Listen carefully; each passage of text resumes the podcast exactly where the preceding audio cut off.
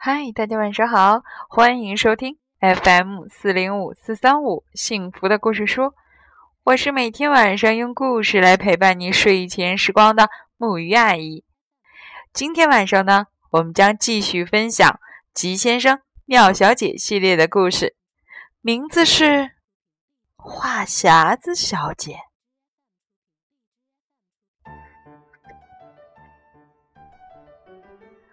话匣子小姐的话可不是一般的多，她所有的时间都花在了说话上。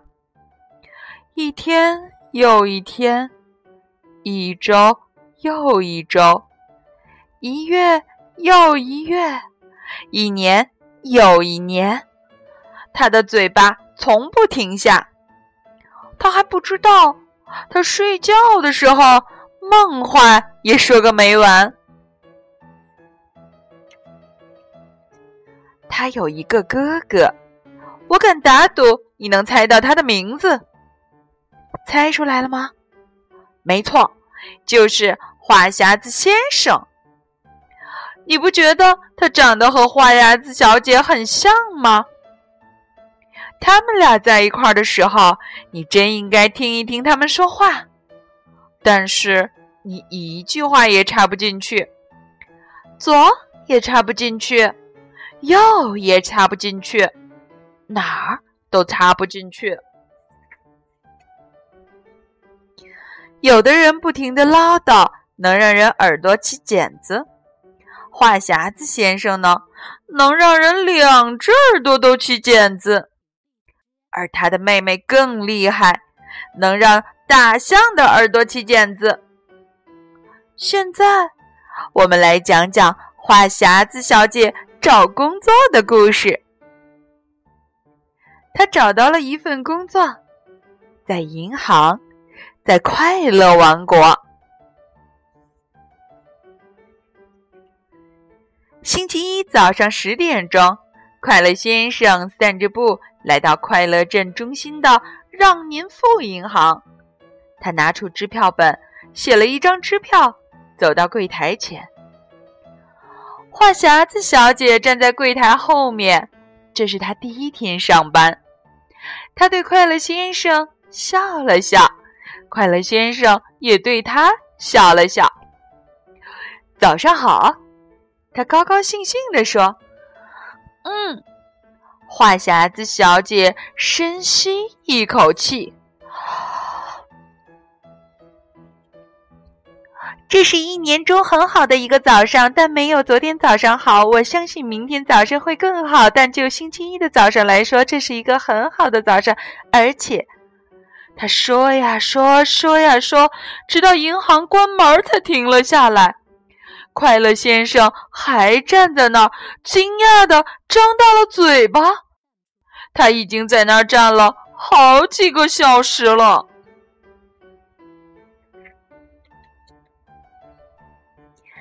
现在，话匣子小姐继续说道：“现在是银行关门的时间，是我回家的时间，所以该对你说声再见。见到你很高兴。”然后他就回家了，留下可怜的快乐先生，他一分钱也没取到。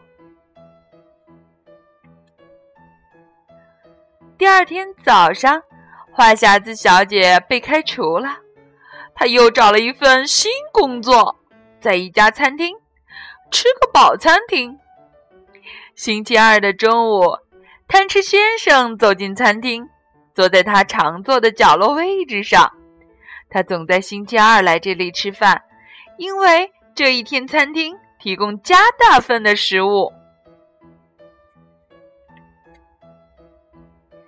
服务员过来请他点菜。今天有什么汤啊？贪吃先生问服务员。嗯，服务员话匣子小姐准备说话了。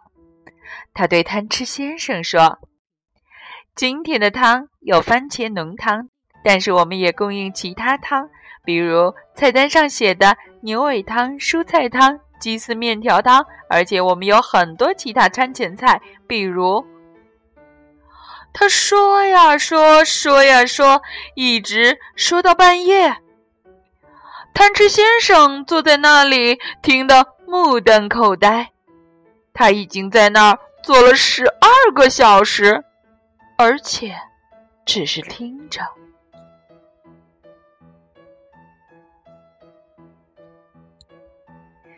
好了，画匣子小姐继续说：“吃个饱，餐厅的关门时间到了，我回家的时间也到了，该对你说声再见了。见到你很高兴。”然后他就回家了，留下可怜的贪吃先生，他肚子都饿扁了。第二天早上，他又一次被开除了。整整一个星期，天天如此。星期四早晨，他被帽子店开除了，因为奢华小姐想买一顶新帽子，可是她没买到。哦，小姐，我这里正好有顶帽子适合您，我知道您会喜欢上它，因为它是粉红色的，而粉红色正是最适合您的颜色。他所有的时间都用来说话了，根本。没有卖帽子。星期五早上，他被澳门先生开除了，丢掉了秘书的工作。澳门先生是世界上最富有的人，你也许想知道这一点。可是，在话匣子小姐上班那天，可怜的澳门先生一分钱也没赚到，不是半分钱也没赚到。哦，傲慢先生，我从没在办公室工作过，这不是很令人激动吗？你想喝杯咖啡吗？你是像大家说的那样富有吗？他所有的时间都在说话，根本没有工作。不过，这个故事有一个很欢乐的结尾，因为就在这个周末。话匣子小姐终于找到了一份世界上最最合适她的工作。星期六晚上，话匣子先生正待在唠叨小屋里，他就住在这儿。话匣子先生非常着急，他和阳光小姐已经约好晚上七点钟见面。可是他的手表停在了他现在不知道的时间，于是他决定给电话报时服务台打电话，问一下现在几点了。他拨通了电话，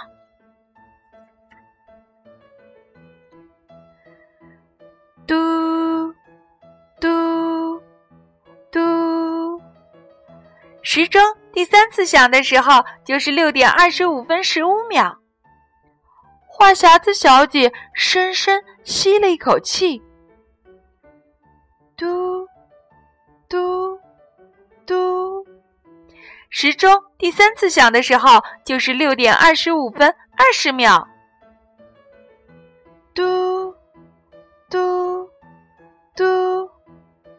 太有趣了，话匣子先生。自言自语，听起来好像是我妹妹的声音啊！